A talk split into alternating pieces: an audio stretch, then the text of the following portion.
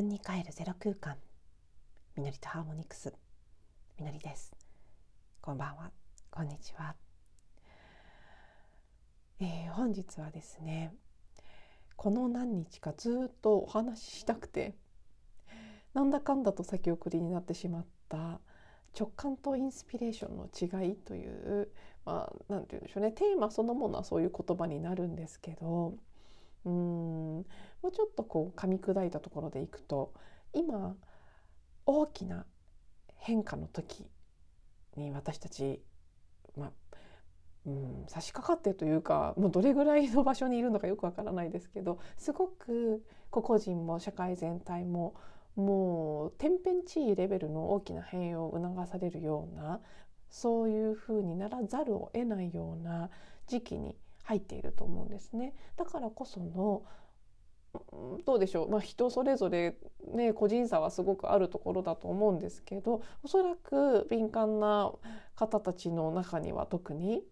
なんかこう突き上げられるような何かしなきゃいけないっていう感じであったり私もそうですけど変わらなきゃとか動かなきゃとかうん何かこのままではいけないっていう感覚に良くも悪くも襲われてる方が多いかもしれないなと思うんですね少なくとも私はそうなんですね。でそういう時期だからこそ自分自身も自分に問いかけることがあるし周りからもこう聞かれたり何かこうそういう感じで、うん、揺れているように見えたりするケースがあるのはその進むべきか待つべきかっていうところであったりこれを選択すべきなのかどうなのかっていううん迷いであったりそういうことに規模の違いはあれど何らかの形で直面している方も多いんじゃないかなと思うんですね。でそういう時だからこそ私も何回も何回もそういうこうチョイス選択の場面があってこれは GO なのかね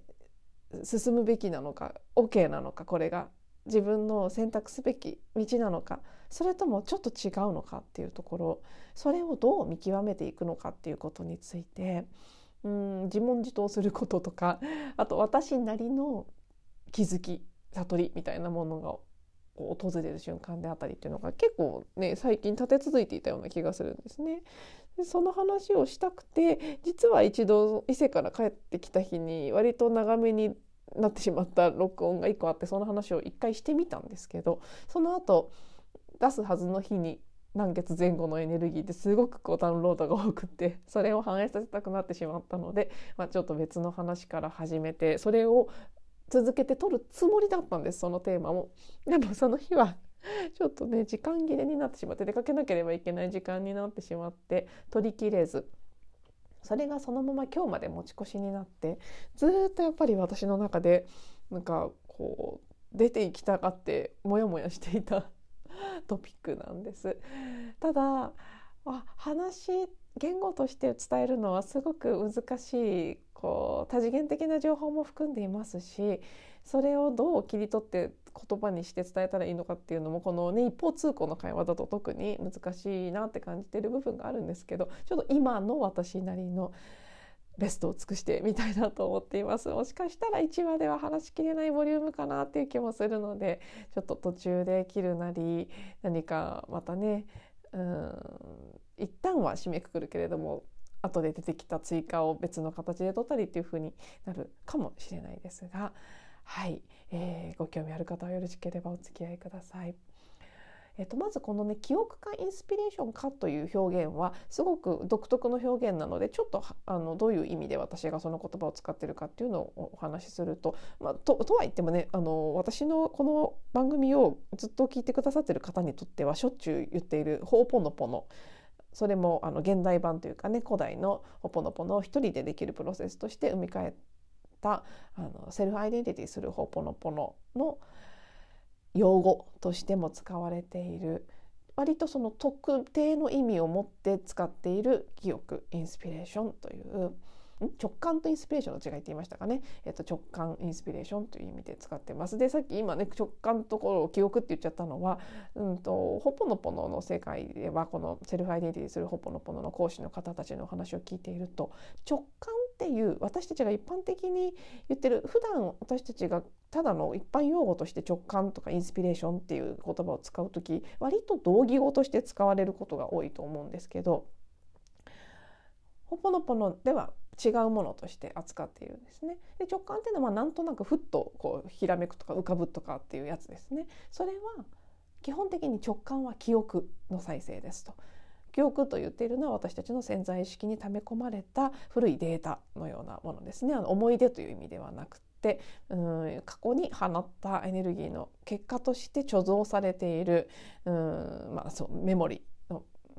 コンピューターのメモリーに例えられるようなメモリーに貯蔵されたもの。それがこう何らかのきっかけで再生されて浮かんできているものだということですね。一方でホーポノポノでインスピレーションと呼んでいるものは一般用語のその直感という意味に近い形のインスピレーションとはちょっと違って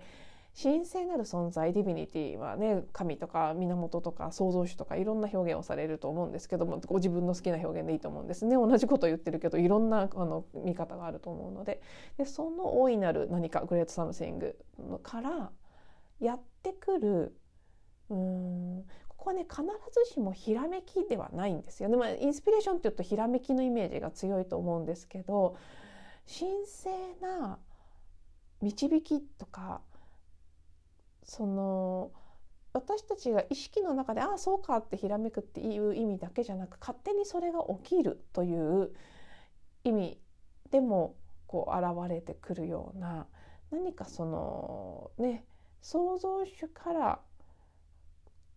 与えられる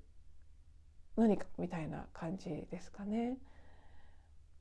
うん、でここを明確に直感かという意味でのそのねインスピレーションっていうところと分けて使っているんですね。で、まあ、その直感という方はあくまで記憶ですということになってくるのでよくこの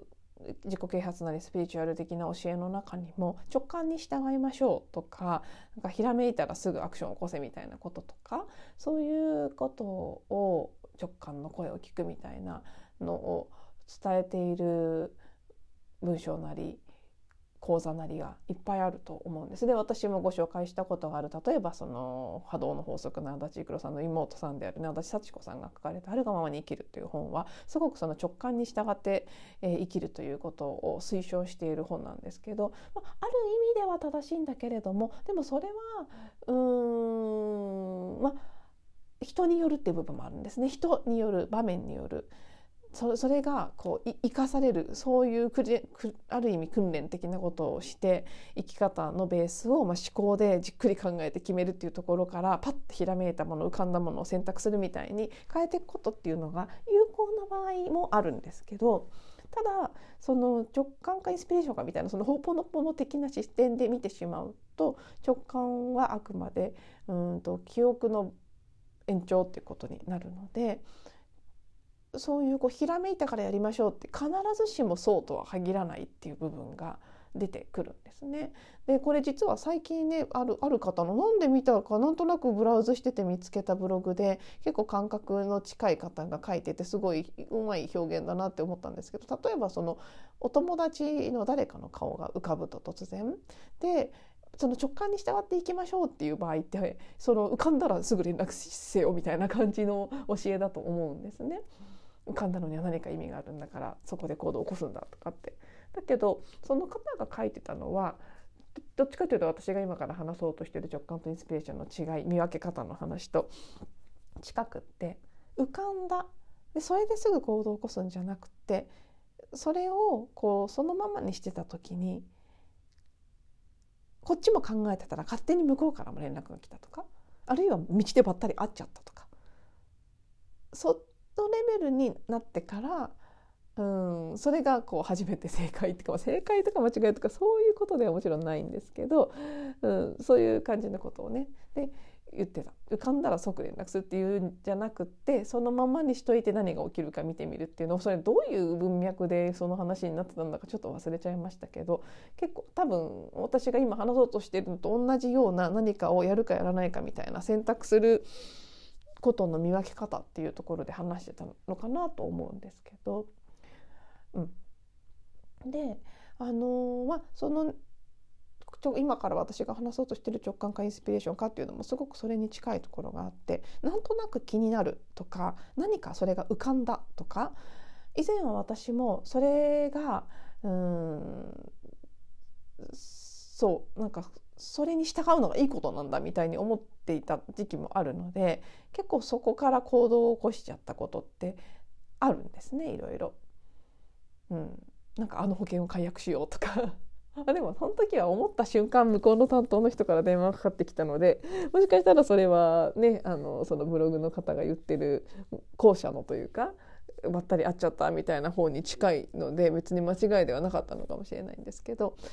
なんかその浮かんだり気になったりこれをやってみたらいいかもって思ったところでそれにそのまま飛び込んでみるっていうのももちろん体験としては全然あってもいいと思いますしそれが起きた時はそれが正解だとも思うんですけど最近私がなんとなく思うのはそこで少しこうそのままにするというよりは私の場合はホーポノポノのクリーニングをしてみるっていうことですね。それが浮かんだり何かが気になったりこれをやるべきなのかもと思ったりした時にクリーニングをして何が起きるかを見てみる待ってみるあのさっき録音前に浮かんだ言葉としては起きることと起こすことの違いっていう言葉がなんとなく出てきたんですね。まあ、言おうとしてるのはそういうことかなっていう気がするんですけどうん何かこれをやったらいいかもとか頭で一生懸命考えてアクションを起こそうとする時っていうのはやっぱりほとんどの場合記憶からくる行動ですね。で記憶からくる行動をとることが、うん、なぜそのあんまり私としてはねよくないっていうとそれも違うんですけどただうんなんかよくないとしたらですねあえてそういう言い方をするとしたらなぜかというと記憶は記憶しか生まないんですね。なので記憶から取った行動は新たな記憶。まあ記憶はだから言い換える言葉として一つあり得るなそのカルマと言ってもいいですけどその過去の何らかの因果から来ているあのエネルギーっていうかねそのデータの再生ですからそこからそれをまあそうだと気づかないでクリーニングもしないでもしそこから行動をとったらそこにあるものはまた同じものが生み出されるっていうことですよね。だから簡単な分かりやすい例えでいくとその自分は何か足りないという思いそのそういう思いも記憶ですけどその不足感からこれを受けたらそうじゃなくなるかもと思ってその講座なりセッションなり何かしらを受けたらですよ結局やっぱり記憶からの行動なので記憶を生み出すことになってで本当にエネルギーの法則で放ったものと同じものが返ってきますからやっぱり自分は足りないということが別の形でですよ直接そのやったことの結果として出てくるとは限らないですけどどこかに生み出されるそれはどこかっていうのは自分の中でさえないかもしれない。地球の反対側で生きてる誰かのところに集合意識集合的無意識でつながって何かのなんかよ前にねなんかの本で読んだことありますけど私たちが今何かの記憶をクリーニングしないでいることが地球の裏側にいる人たちの今日のその難産につながっているかもしれないとかねなんかそんな話があったりしましたけど、本当にどこで何につながっているかわからないもしかしたらその例えば戦争とかねそういうのも大体不足感っていうのがベースにありますよねあらゆる争いのベースには。不足感感じてなければ人から奪ったり人を何かねこう攻撃しようなんて思わないと思いますから。うん、それぐらい私たちにはその自分が放ってるエネルギーに責任を持つ必要があると思うんですけどそういう意味ではなんかこうひらめいたからいいっていうよりはそこで一歩立ち止まってクリーニングをしてみるそして結果何が起きるのかを見てみるっていうことが前から私はある程度は意識してましたけどでもやっぱり待ちきれなくってやった方がいいのかもってなってグーって握りしめたままバッて行動を起こしちゃって。ね、どっかに記憶をさらに作り出せたなって自分で振り返って感じる場面っていうのはいっぱいあるんですね。その時はその繰り返し言いますけどそれが起きた時はもうそれでいいんですよ。そこに対してあダメだったとか間違えたのかもとか起きたことに対して思う必要はないと思うんですけどとか言いつつ私もいつもやってますけどでも人には言えるんです。あの手術する必要はないと思うんです。起きたことは完璧だ。それでいいと思うんですけど。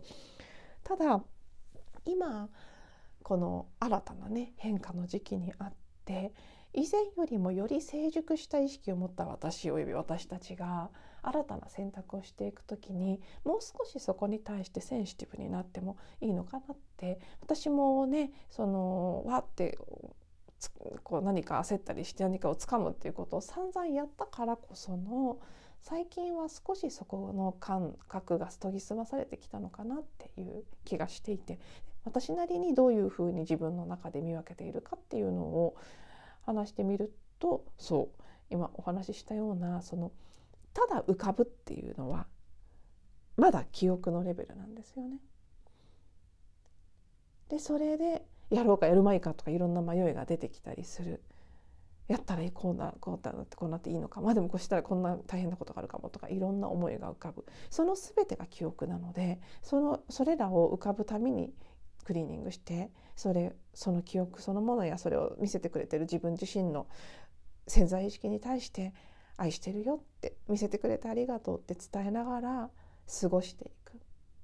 でそこでどうなるのか。過去を振り返ってみた時最近思い出してすごく自分の中で分かりやすい例だなと思ったのは去年サウサリート、ね、サンフランシスコの近くの町にあるサウンドヒーリングの学校に夏季講習を受けにサマーインテンシブを受けに行くか行かないかっていうのをすごく迷っていた時実は私は一回結構明確に自分の中で行かないって決めてたんです。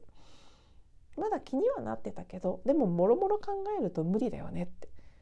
行くとしても来年かなって言って一回もねいわゆる手放した。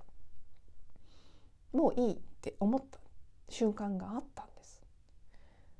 なんですけど多分ね1回じゃないですね。最初割と諦めてていやいやいろいろ考えたら絶対無理だよって思ってたところにまず第一段階としてこのねこのポッドキャストの番組を聞いてくださってる私の直接知らない方ですよ。リスナーさんのお一人がサウサリートの近くに住んでいてメッセージをくれてサウサリートの近くに住んでるからみのりさんがサウサリートって言っててびっくりしましたっていうことをわざわざねこの私の連絡先の見つけにくいところから 探してメッセージをくれたんですね。それが一つ目の大きなきっかけになってえって全然ないないないないぐらいに思ってたのにこんなこと起きるっていう本当こんなこと起きるレベルですよね。どう考えても。このね細々と私がほとんど宣伝もせずにやっているポッドキャストを。まさかアメリカに住んでる方が聞いてくださってて知らない方でですよ。そしてそれが学校の近くに住んでらっしゃってさらにメッセージをくれたなんてそうそう起きませんから。あれってその時点で。一回もう全然ないって思ってたところからこれさすがにメッセージかなと思って考え直した。でもその後もう一回諸条件を踏まえやっぱり無理だ全然無理だってなった時期があってもうそれでそう来年でいい行くとしても来年だって思ったんです引っ越しのこととかいろいろあったので去年は。でもそこから不思議なことがいろいろ起きていくわけで振り返ってみるとなんでそれが起きたかわからないんですけどこのねなんでそれが起きたかわからないっていうのがインスピレーションかあの、ね、直感かの見分け方の一つだと思うんですけどインスピレーションの場合はほとんど後から振り返るとなんでそうなったかがわからないんです。私はたまたまタロットカードリーディングをお仕事にしてるお友達と2人でカレーを食べに行ったんです。でもその子と2人でランチをするのは初めてだったんです。なんでご飯を食べに行こうってことになったのかあんまりはっきり記憶にないんです。でも何かの会話の流れでですね「青いご飯食べようよ」みたいになってあった。でさらにですその時2軒目でお茶した時にね彼女がただっと持ってきてくれてて「あじゃあやっぱりリーディングもしてもらおうかな」みたいな感じでお願いした。すっごい聞きたかったわけじゃないんですけどなんか合ってるしわざわざ持ってきてくれてたし私もちょっと受けたいかもって言ってたからなんかなんか受けないと悪いなっていうほどのなんかそういうネガティブな思いではないですけどまあでも若干そういう部分もありつつのあじゃあっていうのでお願いした。じゃあ何にする聞くあごめんなさいガタって言っちゃいましたね聞くことっていう話になった時に私の中でほぼその話はもう終わってたんだけど他の引っ越しのことなんかを聞く流れであじゃあそのもう私はね来年行くとしても来年かなって思っててないとは思ってるんだけど一応サマーインテンシブのことも見てもらおうかなって言って彼女にリーディングをしてもらったら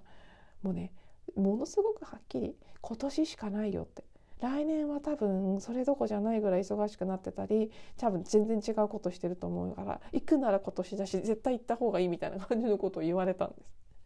で私結構ね困ったんです言われた時。行かないって決めたのにってえー、って今更そんなでも無理だよいろいろ考えたらそんなのないって思ったんですけどかなりクリアに言われた。でさらにそれでも私はジタバタねいややっぱやっぱり無理でしょやっぱり無理でしょって思ってたんです。でもそのタイミングで YouTube で数少ないフォローしているタロットリーダーさんアメリカの方が突然ねイエスの占いを出してきたんですね。うわタイムリーにイエスノーのリーディング出てきたって言って選んだ。そのサウスリートのことを聞いて選んだ選択肢でそのカードリーダーの方がもうねイエスイエスイエスイエスイエスイエスイエスっていうぐらいイエスだったんです。であなたのスピリットはあなたがいいしかも内容もすごい合ってたんですよね。めちゃくちゃいろいろねあれも心配これも心配とかねあんなのあんなこともあってこんなこともあってって思ってるかもしれないけど絶対大丈夫だから。あなたは今すごい心配してるだろうけどその心配は全てもう全く問題ではなくなるからとにかくそれを信じて言ってくれみたいな感じの内容だったんです。で内容のそのね中身のこう文脈というか雰囲気も私の思ってることそのまんまだったのであまりにも。ああこれは相当プッシュされてるな。ハイヤーチームからみたいなのを感覚で感じたんそこからまあでもじゃあ行こうかなって思ったらまだあのね実は外国人の旅行客はワクチン接種証明が必要でとかそういうのが後から出てきていけないとなって。じゃあもうこれがどうなるかわからないけども手放して行けるようになった時にまだ買えるぐらいの金額の航空券が残ってたら行こうって思ってたらそこからパタパタってねすごいタイミングであのバイデンさんが渡航の、ね、解除のアナウンスをしてしかもそのニュースを結構早いタイミングで発表された直後ぐらいにほとんどテレビを見ない私がテレビでニュースで見てたんです。ですぐに撮ったから航空券もまだ高くなる前だったんですね。もう数日後だったら結構上がっちゃってたんですみんなそれで待ってた人たちがいたので。でそういういろいろな不思議なことが重なって